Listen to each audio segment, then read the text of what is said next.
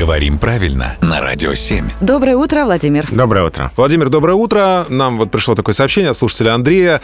Очень часто в заголовках новостей используется слово «раскрыл» вместо «озвучил» или «сообщил».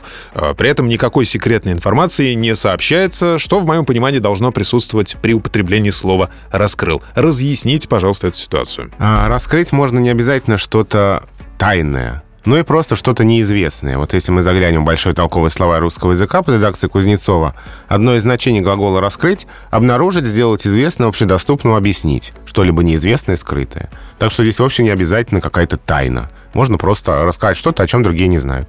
Озвучил, сообщил, выложил, не сдержался. Синонимов много.